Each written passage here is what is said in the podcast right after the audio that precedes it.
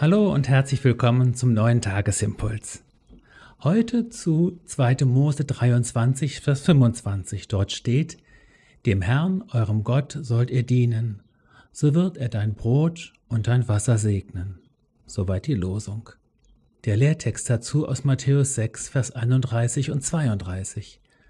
Jesus Christus spricht, Darum sollt ihr nicht sorgen und sagen, was werden wir essen, was werden wir trinken, womit werden wir uns kleiden? Denn euer himmlischer Vater weiß, dass ihr all dessen bedürft. Sorglos leben heißt heute unser Thema.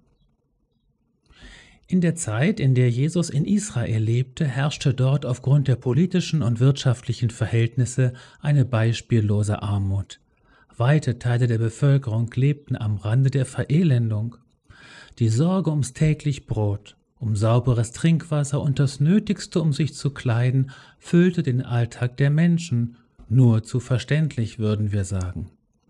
Sind da die Worte von Jesus, die heute im Lehrtext zu lesen sind, nicht eine Zumutung? Sicher sind sie das. Aber er lebte selbst danach. Musste er doch von sich sagen, der Menschensohn hat nichts, wo er sein Haupt hinlege. Lukas 9, Vers 38 geschweige denn ein geregeltes Einkommen, das ihm bescheidenen Wohlstand ermöglicht hätte. Wenn also jemand so radikale Worte sagen konnte, dann war es Jesus. Ihm konnte niemand nachsagen, tja, du hast gut reden. Jesus schien also um das Geheimnis der heiligen Sorglosigkeit zu wissen. In unserer Kultur dagegen hat das Sorgen Hochkonjunktur. Wer sich sorgt, wirkt verantwortungsbewusst, wichtig, vorausschauend, für und vorsorglich. Nichts scheint uns schlimmer als ein Luftikus, der in den Tag hineinlebt. Selbst ein hoher Lebensstandard, der uns das berühmte sorgenfreie Leben ermöglichen könnte, befreit uns nicht von der Sorge. Vielleicht auch, weil wir sie gar nicht wirklich loswerden wollen.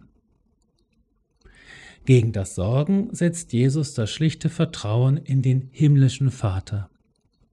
In dieses Vertrauen übte schon Mose das Volk Israel ganz am Anfang seines geistlichen Weges ein, so sagt es das Losungswort heute. Gehen wir unseren Sorgen also ein weiteres Mal auf den Grund. Da schlummert auch eine aktive und konkrete Entscheidung. Weg von der Sorge hin zum Vertrauen.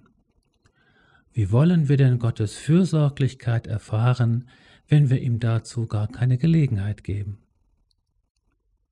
Es könnte sein, dass sich dann eine andere Frage aufdrängt. Zum Beispiel, wie kann ich die Speisen, Tränken und Kleiden, die es am nötigsten haben?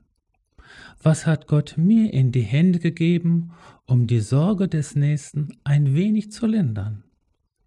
Wie kann ich in die Art meines Vaters im Himmel schlagen und fürsorglich leben? So sei gesegnet mit neuem Vertrauen und ganz gewiss, der Herr wird dich versorgen. Sei gesegnet mit allem, was du zum Leben brauchst. Sei gesegnet und in die Lage versetzt, heute Gutes zu tun und mit anderen zu teilen, wie es im Hebräer 13 heißt sei ein Segen.